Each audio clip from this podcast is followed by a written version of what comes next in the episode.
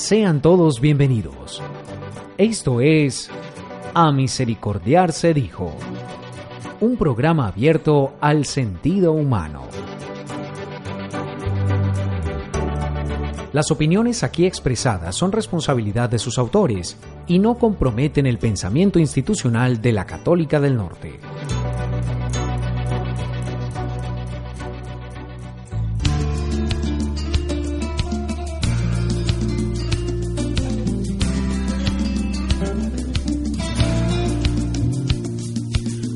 Soñé con un mundo en armonía. Imaginé que no existe sequía y tanto dolor, oh Dios. Hoy caminaré por mi tierra, no destruiré más su fauna, me olvidaré de los que quieren su ruina. Me entristece la contaminación del ser humano. Estimados oyentes, muy buenos días, bienvenidos a su programa a Misericordia se dijo. Nos encontramos aquí en la mesa de trabajo el padre Carlos Ángel Arboleda, la compañera Orfani, el máster Andrés Puentes y quien les habla John Anderson Murillo. Seguimos en este diálogo tan importante alrededor de la encíclica del Papa Francisco Laudato Si, alabado seas mi Señor. Hemos hecho una serie de consideraciones importantes, nos hemos dedicado en estas jornadas a ir avanzando en cada uno de los capítulos y poco a poco vamos dando de forma a esta reflexión en torno a ese cuidado de la casa común, a ese gran proyecto del medio ambiente que nos convoca a todos hoy en día y que sin duda alguna es un proyecto vinculante para toda la humanidad. Padre Carlos, bienvenido al programa. Muchas gracias, John Anderson. Un saludo para todos nuestros amigos que nos están escuchando. Vamos a continuar el estudio, la reflexión sobre la encíclica Laudato Si.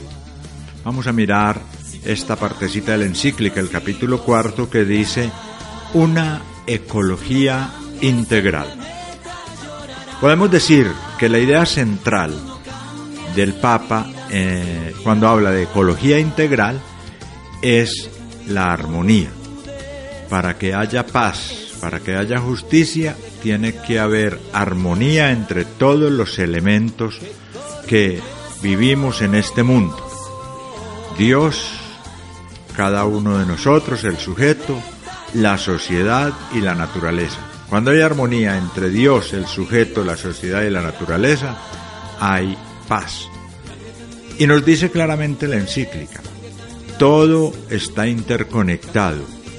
Nosotros necesitamos de los demás, los demás de nosotros. Necesitamos de la naturaleza y la naturaleza necesita de nosotros. Pudiéramos decir, necesitamos de Dios y Dios necesita de nosotros. Todo está interconectado. Entonces hablar de ecología integral no es solo hablar de defender la naturaleza física, animal, la naturaleza creada. Eso es una parte de la armonía. Tenemos también que tener un sentido en la vida, Dios, una trascendencia. Por eso todos los pueblos tienen su religión, porque todos necesitamos de Dios. Tenemos necesidad de crear una sociedad justa, armónica, fraternal. Y tenemos lógicamente necesidad de cuidarnos nosotros mismos, el sujeto. Esta visión de la armonía, de la cuaternidad, es algo entonces que tiene su base biológica, su base filosófica, su base teológica, su base social. Todo tiene que estar en armonía. Y esa armonía, Padre, y a todos los que nos escuchan, nos está diciendo que tenemos que poner en juego la relación. Y al poner en juego la relación, tenemos que empezar a pensar en cosas concretas. Y una de ellas es cómo entre todos vamos a combatir la pobreza. La pobreza es una de las realidades sociales. Entonces, ¿cómo nosotros vamos a seguir combatiendo esa pobreza, ¿cómo vamos a devolver la dignidad a los excluidos? ¿Cierto? Porque eso también forma parte del cuidado de la naturaleza. Exactamente. Hay que cuidar la naturaleza, hay que cuidar de los pobres y acabar con la pobreza, hay que devolver la dignidad a los excluidos, hay que siempre estar buscando que todos los elementos que forman esta casa en que estamos estén en armonía. Podríamos pensar, ¿qué tal cada uno de nosotros tener una casa muy bonita, pero no poder comunicarnos con los vecinos o no tener con qué alimentarnos o que nosotros dediquemos eh, la vida a hacer pereza y a no trabajar. No, si tenemos una casa bonita también necesitamos tener personas que la habiten, personas que se relacionen con los demás, personas que se comuniquen y que todos vivamos precisamente en esa interconexión, en esa interrelación. ¿Qué te parece, John Anderson, esta idea del Papa en esta encíclica? Sin duda, padre, esta denominada interrelación o interconexión que ha hecho el Papa en esta encíclica es algo que eh, actualmente se está valorizando mucho, sobre todo por una sociedad que está marcada como por entes aislados. Es curioso porque, sobre todo en Europa, allí la gente ni siquiera se conoce una con otra, ¿cierto? Nosotros hoy, por hoy, por lo menos en nuestro país, todavía vivimos vida de barrio, ¿cierto? Vida de vereda, vida de pueblo, pero en países ya más desarrollados, eh, esa interconexión se ve más bien un poco. Y también porque lo relaciona con temas tan importantes como usted lo dice, la naturaleza y demás que a veces eh, mucha gente cree que esa de la conexión con la naturaleza es como si fuera nueva era o no sé qué. Entonces a lo mejor este llamado del Papa es para ver que esa religiosidad, esa espiritualidad es algo también que le corresponde al cristianismo y que todos estamos llamados, invitados eh, a vivir. Estamos nosotros precisamente interrelacionados y el Papa va más allá, no solo es la interrelación actual, en el momento presente que tenemos con los demás, con la naturaleza, con Dios, sino que nosotros también tenemos una relación con las generaciones que nos antecedieron y con las que nos siguen. Los que nos antecedieron nos entregaron este mundo, con cosas muy buenas y también con algunas fallas pero nosotros no podemos acabar de destruir el mundo o continuar con esas fallas, sino que tenemos una responsabilidad. El Papa eh, la llama justicia, responsabilidad con las generaciones que vienen. De tal manera que nosotros no podemos destruir el mundo y que los futuros humanos vivan en un desierto tenemos que entregarles un mundo mejor del que hemos recibido y no un mundo destruido. Esa armonía entonces indica trabajar en este momento, en este tiempo, por mejorar el mundo para que los humanos del futuro tengan donde vivir, tengan esa casa común que es la casa del hombre, que es la casa de Dios, que es la casa de la sociedad, que es la casa de la naturaleza. Este concepto entonces de ecología integral, de armonía de la cuaternidad, podemos recordar ese nombre, armonía de la cuaternidad, la armonía de los cuatro. La armonía de los cuatro, ¿a qué nos lleva? Nos lleva a una ética, a un comportamiento. No es simplemente decir qué cosa tan bonita, qué idea tan bonita, qué tan espectacular el Papa en esa encíclica. No, eso que él nos dice tiene que llevarnos a un compromiso ético. Y el mismo Papa lo denomina ética ecológica integral. O sea, es la ecología en su más amplio sentido una ética ecológica integral que él va a desarrollar fundamentalmente en los otros capítulos que veremos enseguida, el capítulo quinto y el capítulo sexto, donde da las líneas de orientación, las líneas de acción y la necesidad de una educación y de una espiritualidad ecológicas. O sea, la armonía de la fraternidad exige una ética ecológica integral. ¿Qué les parece a ustedes esto?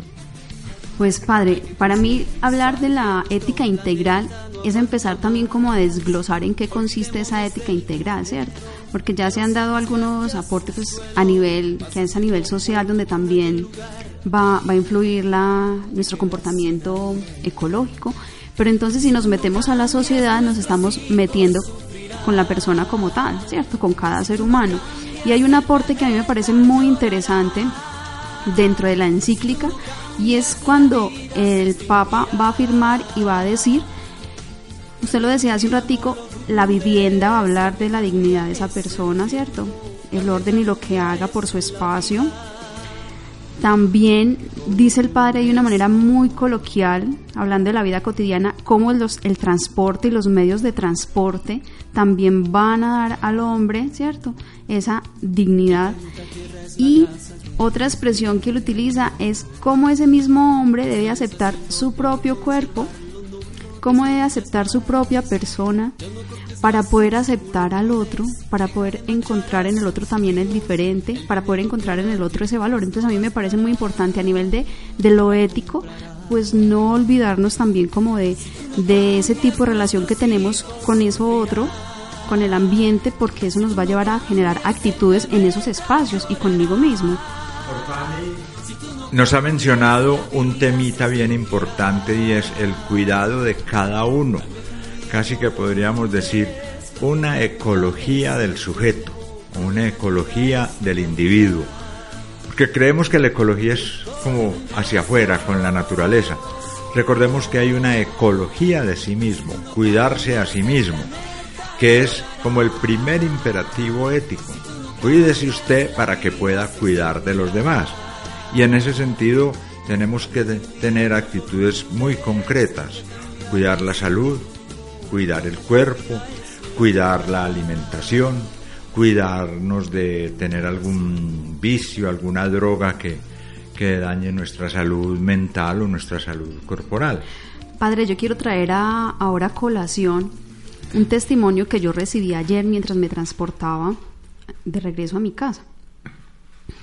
Yo empecé a observar al conductor del bus en el que iba y empecé a admirarme y a maravillarme porque claro, uno siempre ve en el contexto y, generaliza y dice es que son muy bruscos, es que son muy groseros, es que nunca esperan que las personas se bajen, es que y yo empecé a ver en este conductor un trato tan particular con la gente.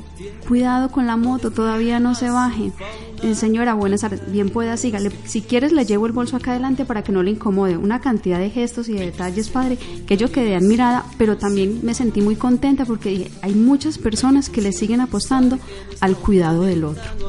Ecología, exactamente, ecología en el sentido que, que nos dice la encíclica. ¿Cuál es tu opinión sobre esto, John Anderson? Padre, yo estaba aquí escuchando a Orfani y estos temas, ¿cierto? Y entonces me estaba preguntando el tema este de, la ecología de, lo humano, ¿cierto? O del otro.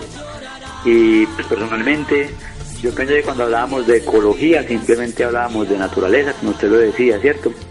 Pero no lo había visto desde esas dimensiones. Eh, a lo mejor ahora reflexionando con todo lo que hemos dialogado, pienso pues que hacer una parte integral, ¿cierto? Integral, o sea, de la parte de la naturaleza, de Dios, del hombre, de la sociedad. Eh, nosotros somos muy separatistas todavía, nos vemos, nos vemos todavía como muy dueños, ¿cierto? Muy dueños, muy, ¿cómo lo expresaba yo que no suena como tan gomelo? ¿Ah? Muy señores, muy dominadores. Muy señores. Exactamente, exactamente. Y a veces no, no vemos las dimensiones de la ecología del otro, entonces me parece un tema supremamente interesante, que verdaderamente a mí hoy me pone a pensar, sobre todo que a veces el, el autocuidado que denominan, ¿cierto? El autocuidado, cómo se convierte en cuidado del otro. Bueno, pero con, con estas primeras consideraciones, yo los quiero invitar a esta primer pausa institucional y enseguida continuamos con este diálogo tan interesante en A Misericordia se dijo. Cambia, cambia, no lo dudes. Cambia, cambia, es el tiempo. Cambia, cambia, es la vida. Repartimos cultura y educación como galletas. ¿Lo quieres comprobar? Quédate con nosotros. Radio Virtual Católica del Norte. Te damos lo que quieres.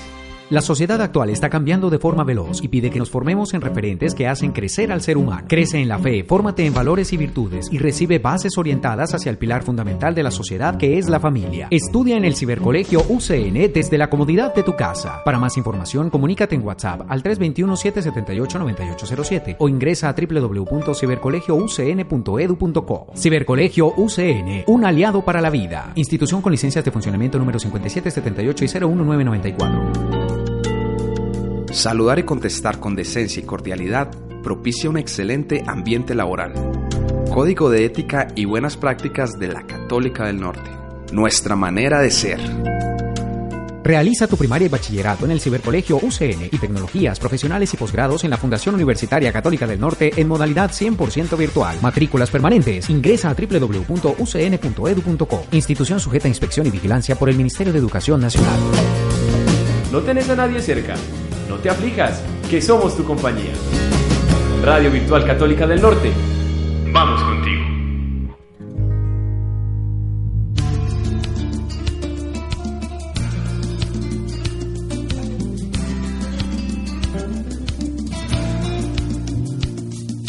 Hoy soñé con un mundo en armonía. Imaginé. Estimados continuamos entonces con este diálogo tan interesante alrededor del fantástico capítulo cuarto. Digo fantástico, padre, porque a mí este capítulo me encanta. De hecho, aquí en la Católica del Norte lo trabajamos mucho con los alumnos, de eso de la ecología integral, en trabajo de, de campo. Eh, entonces continuamos con este maravilloso capítulo cuarto, un pedacito para terminar la idea, redondearla, diciéndolo de alguna manera, el término de la ecología integral pues desde la persona para empezar a entrarnos ya en ese capítulo quinto y sexto y así poder llegar a buen término con esta reflexión tan importante. Padre, entonces yo quisiera preguntarle a usted, que aquí usted es el experto, cuando hablamos de esto de ecología integral humana, ¿cierto? Eh, si ese tema actualmente en la sociedad está muy valorizado, está nuevo, porque de mi parte lo digo, lo sorprende, me sorprende y quisiera como que nos dé una explicación un poco más allá de lo que usted nos pueda dar. A ver, eh, realmente para nosotros la ética que nos enseñaron a nosotros y a las generaciones pasadas era una ética separada. Una cosa era la moral de la persona. Por otro lado iba la moral sexual. Por otro lado la moral social por otro lado la moral matrimonial y por otro lado la relación con Dios. Entonces uno entendía como que eran como cosas diferentes y generalmente uno trataba de cumplir la moral personal o la sexual. La social no le importaba a uno como mucho. Y la moral de la relación con Dios, pues cuando uno estaba mal corría a buscar a Dios que le ayudara. Era todo como separado. La tendencia hoy en el mundo es integrar la moral. La ética es una ética integral. Y eso es lo que nos presenta precisamente la encíclica. Pero tengamos en cuenta, esto no es una idea del Papa pues que se le ocurrió y ya. Ya hay muchos pensadores, científicos, filósofos que han venido hablando de una ética ecológica integral. Lo que hace el Papa es situar esa ética ecológica integral dentro de la visión cristiana del mundo y mostrar que también los cristianos podemos aportar a esa ética y vivir esa ética. Y hay una cosa muy interesante, y es que el Papa nos muestra acá que hay que actuar en política. Ojo a esto, no en la politiquería sencilla de chanchullos, de corrupción, de si nombramos a este o aquel, en la política en su sentido más amplio y más global. Hay que intervenir en la política y eso es de lo que nos habla el capítulo quinto inmediatamente después de lo que estamos hablando. Hay que hacer diálogo político a nivel internacional, a nivel nacional, a nivel local, a nivel de las decisiones de barrio. Nos está diciendo todos tenemos que intervenir para que este mundo sea mejor. Y cuando intervenimos en la sociedad, pues es una intervención política. Precisamente Orfani creo que nos va a decir algunas ideitas de este capítulo quinto que nos permitan continuar la reflexión. Padre, vea, entonces en este capítulo quinto a nosotros se nos proponen ya algunas líneas de orientación y de acción. Y, en, y dentro de esas líneas de orientación y de acción nos va a decir los gobiernos a nivel internacional es necesario que se unan, ¿cierto? Es necesario una unión, es necesario un diálogo sobre el medio ambiente, de manera que se generen políticas que lleven a consenso mundial en la cual se empiecen a, a, desarrollar. De hecho, ya ha habido encuentros, ¿cierto? Se han desarrollado encuentros, pero no todo lo que se ha definido en esos encuentros se, se ha cumplido, ¿cierto? Es el reclamo que, que se le hace a, a estos encuentros. ¿Qué es lo que se ha pedido en algunos? Eficacia energética, ¿cierto? Se ha dicho que por favor entre todos los países se contribuya a un mejor aprovechamiento de la energía, a nuevas maneras y nuevos sistemas que generen otro tipo de energía, que se aproveche la que se tiene. En este caso, por ejemplo, podría ser la esta energía a través de, de paneles que captan, ¿cierto? La, el, el calor solar y que eso va a generar también otro tipo de, de, energía. También hablaron de la gestión más adecuada de todos los recursos, en este momento del agua, padre. ¿cierto? Entonces los países, y sabemos que muchos países ahora están negociando el agua, ¿cierto? se están negociando, incluso los países más desarrollados están llevando el agua de, de los países menos desarrollados. Entonces, frente a eso hay que tomar medidas y hay que hacer políticas a nivel mundial.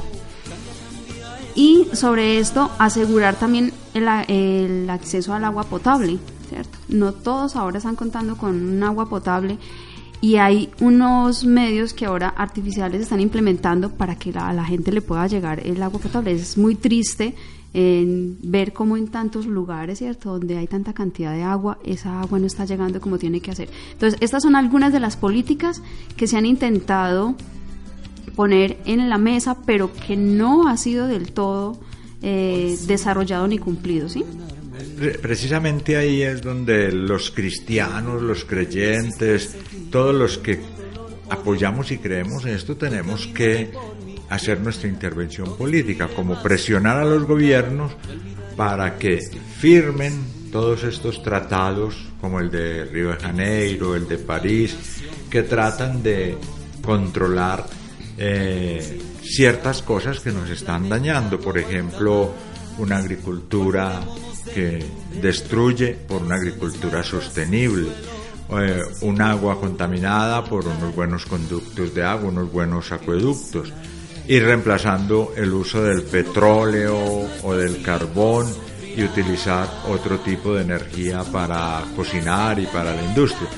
Pero eso requiere que toda la gente presione a los gobiernos porque si no los gobiernos hacen lo que les conviene desde el punto de vista económico. Miremos la cacería de ballenas. Ha sido muy difícil lograr que Japón no haga cacería de ballenas, porque a ellos les da beneficios económicos, pero está acabando con las ballenas en el mundo, o sea que hay una intervención política.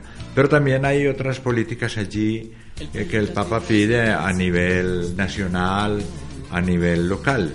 Sí, entonces el Papa quiere seguir aterrizando, ¿cierto? Dice, a nivel mundial se tienen que poner de acuerdo, pero también a nivel nacional y a nivel de los gobiernos locales, también hay unas responsabilidades que se tienen que tener muy presentes.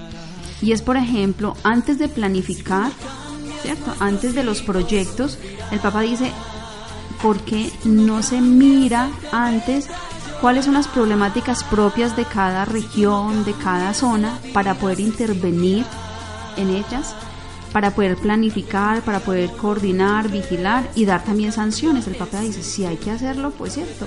A ver, esa es una cosa bien interesante, porque yo creo que parece muy duro, muy difícil y casi como hasta subversivo decirlo. Pero a veces se dan permisos, licencias para ciertas empresas que destruyen la naturaleza Yo creo que el gobierno tiene que ser más estricto, no dejarse corromper en estos casos, ser más estricto antes de conceder licencias a ciertas empresas que son destructivas.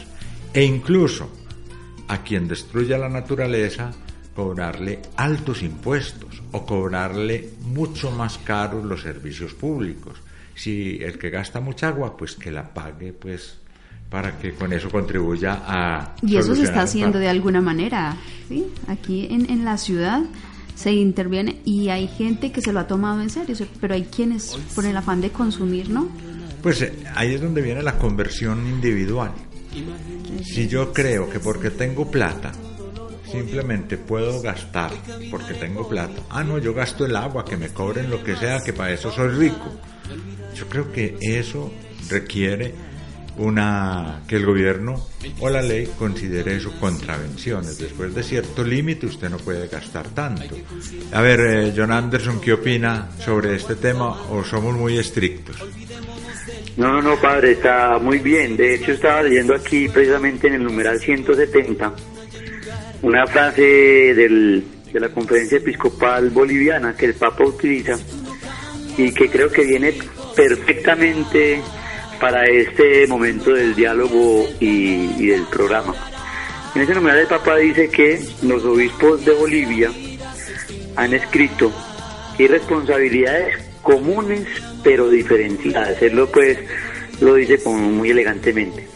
Responsabilidades comunes pero diferenciadas.